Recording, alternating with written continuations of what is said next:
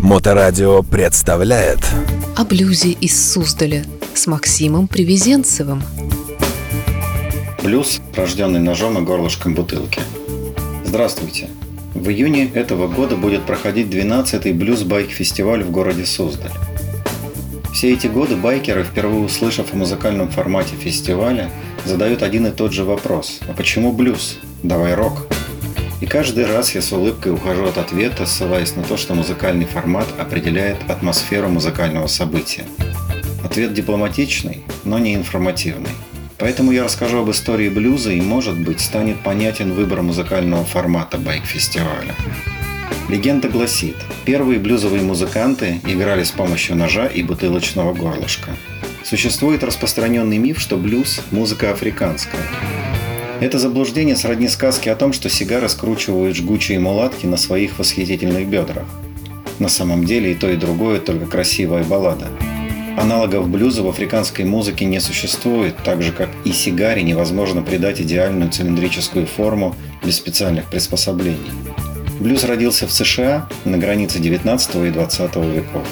Более 300 лет в США процветала работорговля. Использование рабского труда превратило американские штаты в самую конкурентоспособную экономику начала 20 века. За это время из Африки были вывезены миллионы людей. Их перевозили в трюмах кораблей. По статистике, за 2-3 недели плавания выживало 60-70% проданных в рабство. Такие потери считались допустимыми, поэтому создавать рабам человеческие условия никто не стремился. В США рабов продавали на плантации. Рабов из одного языкового племени никогда не отправляли на одно и то же поле, чтобы заставить говорить всех на английском. Именно поэтому в Северной Америке в течение двух поколений с начала работорговли возникла ситуация, когда люди африканского континента стремительно утратили свою историю и культуру, забыв языки, песни своей родины. Именно в эти годы музыка, которую привозили с собой африканские музыканты, утратила племенные корни – но при этом музыка продолжала оставаться фоном всей их жизни. На поле они пели, вечером дома танцевали. Музыка трансформировалась, но оставалась важнейшей частью их жизни. Забывая язык и традиции, они сохраняли общие черты, характерные для музыки Африки. Первой такой чертой африканской музыки является полиритмия – одновременное развитие множества взаимоувязанных ритмических линий – для человека из Африки, когда он танцует, совершенно естественно, что одна его нога топает один ритм, вторая нога другой, и еще он похлопывает себя ладонями по бедрам и животу. Звуки танцующего человеческого тела образуют разные ритмические линии. В европейской музыкальной культуре существует понятие регулярного ритма – деление музыки на такты сильными и слабыми долями. Европеец привык хлопать на сильную долю, африканец, наоборот, слышит слабую и хлопает на вторую и четвертую доли – это главное внешнее проявление полиритмии африканской музыки. Вторым важным признаком являются лобильные тона. Музыка Африки построена на натуральном звукоряде. Когда африканец поет, он понижает тона и полутона, как нам кажется, произвольно.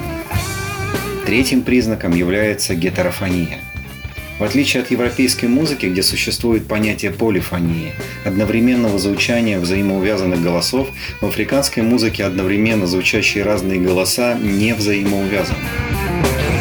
О блюзе из Суздаля.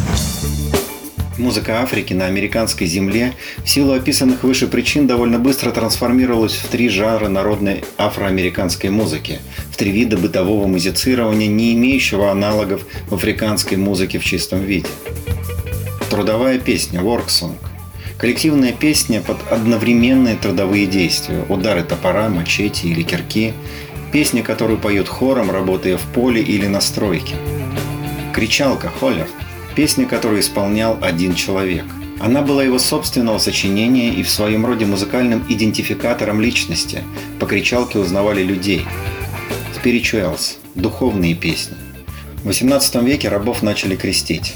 Проповедники объясняли африканцам основы веры, и они восприняли христианство всем сердцем. У них появились свои церкви, в которых и появился особенный вид службы – музицирование – spirituals. Отказ от рабского труда в США шел очень медленно.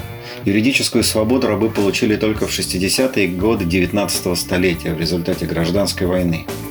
Реальное же освобождение людей из рабства произошло только к 90-м годам 19 столетия. Но экономическую свободу они не получили и продолжали работать на тех же полях только за долю урожая.